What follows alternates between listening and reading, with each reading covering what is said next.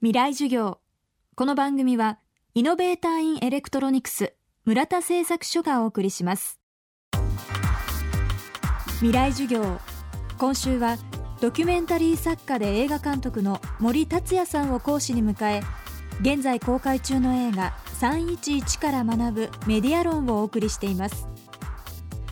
森さんは東日本大震災から2週間後3人の映画監督らとともに被災地へ入りカメラを回し続けました。人の不幸を撮るという後ろめたさの中でそれでも取材を続けるという矛盾と格闘し導き出した森さんの答えとは。未来授業3時間目。テーマはメディアに関わる人たちへのメッセージです。後ろめたさって要するにいろんな燃料になります。もちろんこの後ろめたさそのものはとても辛い感情ではあるけれどでも気づくんですよ。後ろめたさ持ってると。今回まあ2万人ちょっとかな犠牲者の数はね。でも考えたらこの国では毎年3万人死んでます。自ら命を絶ってますよね。ものすごい数ですよね。でもそういった報道を見ながら新聞を見ながらテレビ見ながらその時に自分はどう思ったか。まあもちろん大変だなと思ったけれどでも逆に言えばその程度ですよ。その後普通に夕ご飯食べてますよ。普通に眠ってますよ。ある意味でしょうがないです。人間ってのはそういうふうにできてます。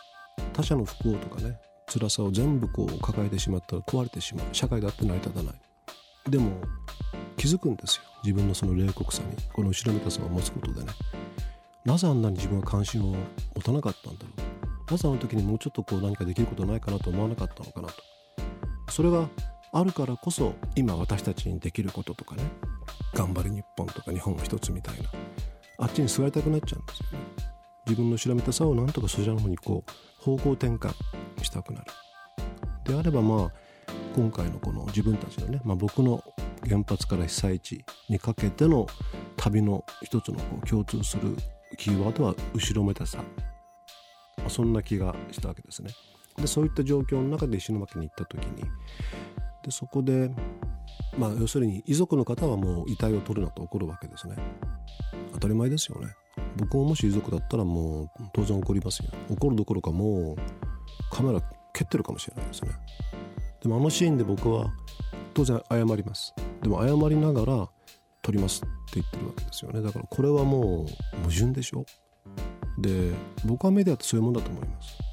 整理すべきじゃないしできないし引き裂かれてんですよ。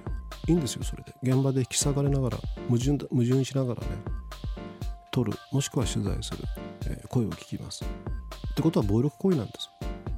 加害行為です。傷口に塩をすり込んでます。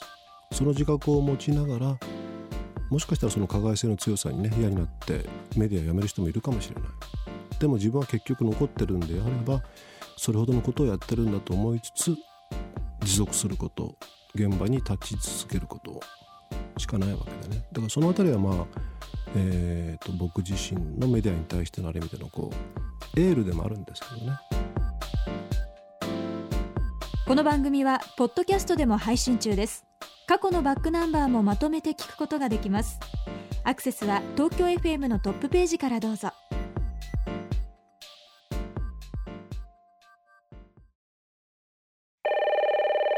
はい村田製作所です。村田さんいろんなものを一つにまとめるのが得意ってお聞きしたんですがはい。我が社の上層部の意見を一つにまとめてください。え？いろんな機能を一つの部品にまとめています。電子部品の村田製作所。未来授業。この番組はイノベーターインエレクトロニクス村田製作所がお送りしました